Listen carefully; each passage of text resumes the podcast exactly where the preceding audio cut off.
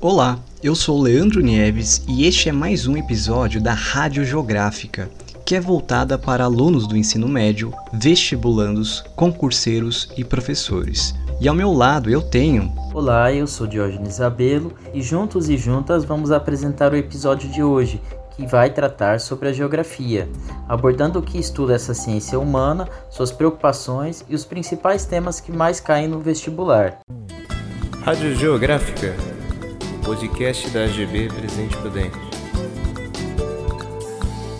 Para explicar a geografia, faremos uma adaptação do texto de José Visentini no livro Paradidático Sociedade e Espaço, Geografia Geral e do Brasil, que escreveu o Porquê Estudar Geografia.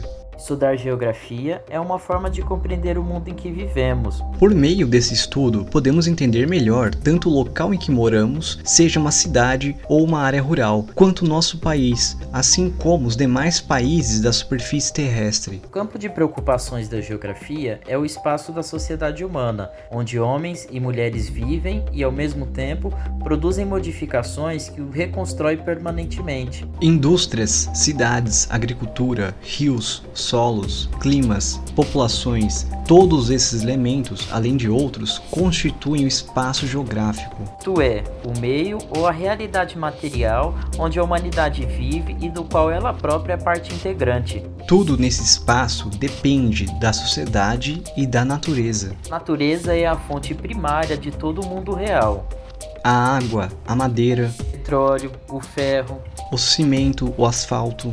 Todas as outras coisas que existem nada mais são do que o aspecto da natureza. Mas a sociedade transforma esses elementos naturais ao fabricar os plásticos a partir do petróleo, ao represar rios e construir usinas hidrelétricas, ao aterrar pântanos e edificar cidades, ao inventar velozes aviões para encurtar as distâncias. Assim, o espaço geográfico não é apenas local de morada da sociedade humana mas principalmente uma realidade que é a cada momento reconstruída pela atividade do homem. As modificações que a sociedade humana produz em seu espaço são hoje mais intensas do que no passado. O que nos rodeia se transforma rapidamente. Com a interligação entre todas as partes do globo, com o desenvolvimento de transporte e das comunicações, passa a existir um mundo cada vez mais unido. Pode-se dizer que em nível mundial há uma única sociedade humana, cuja sociedade seja plena de desigualdades e diversidades. Os mundos ou sociedades isoladas que viviam sem manter as relações com o restante da humanidade cederam lugar ao espaço global da sociedade moderna. Na atualidade, não existe nenhum país que não dependa dos demais, seja para o suprimento de parte das suas necessidades materiais, seja pela internacionalização da tecnologia, da arte, dos valores, da cultura, da ciência e outros elementos. Um acontecimento importante, como uma guerra civil, fortes geadas com perdas agrícolas, a criação de novas tecnologias de informação ou até mesmo o 5G, a descoberta de enormes jazidas petrolíferas ou de outros minérios, muito importante, como o lítio, entre outros. Ou até mesmo o coronavírus ou as crises econômicas mundiais. Provoca repercussões em todo o conjunto do globo. Muito do que acontece em áreas distantes acaba nos afetando de uma forma ou de outra, mesmo que não tenhamos consciência disso. Não vivemos mais em aldeias relativamente dependentes, como nossos antepassados longínquos mas num mundo interdependente e no qual as transformações se sucedem numa velocidade acelerada. Para nos posicionarmos inteligentemente em relação a este mundo, temos de conhecê-lo bem. Para nele vivermos de forma consciente e crítica, devemos estudar os seus fundamentos, desvendar os seus mecanismos. Ser cidadão pleno em nossa época significa, antes de tudo, estar integrado criticamente na sociedade, participando ativamente de suas transformações. Para isso, devemos refletir sobre o do nosso mundo, compreendendo em suas escalas locais, regionais, nacionais e mundiais. E a geografia é um instrumento indispensável para empreendermos essa reflexão, reflexão que deve ser a base de nossa atuação no mundo. Assim, a geografia pode ser resumida como o estudo das relações entre a sociedade e a natureza e bem como das suas transformações no espaço geográfico. Agora faremos uma análise geral dos temas que mais caem nos vestibulares e no Enem. É muito comum ser cobrado estudos sobre os impactos ambientais, identificando as causas: o desmatamento, as queimadas, a poluição, a contaminação do lençol freático e do solo, a degradação do solo e até as mudanças climáticas são exemplos. Outro assunto importante é saber algumas técnicas para prevenir, corrigir e diminuir os impactos ambientais.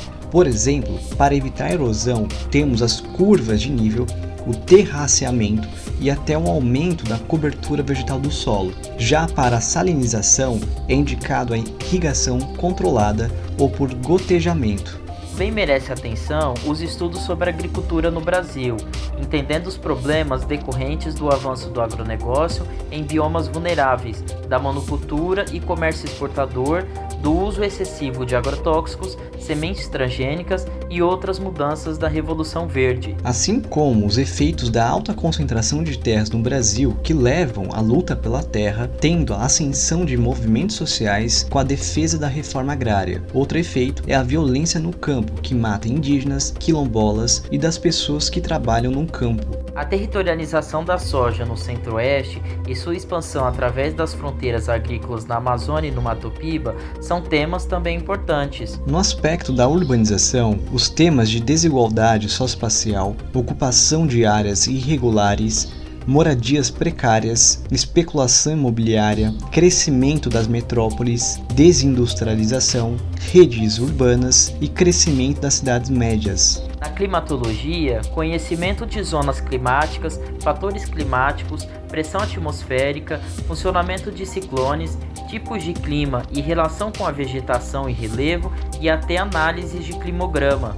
Sobre a população, é fundamental ter o conhecimento do crescimento demográfico, como as fases e as transições demográficas. Como exemplo, entender a redução do crescimento da população mundial enquanto ocorre o boom populacional nos países subdesenvolvidos, assim como reconhecer o caso dos países desenvolvidos e emergentes tendo envelhecimento da população e quais são as consequências políticas, sociais e econômicas. Migrações internacionais têm sido um assunto bastante cobrado, com destaque para os motivos decorrentes dos conflitos, as perseguições e os problemas naturais em países subdesenvolvidos.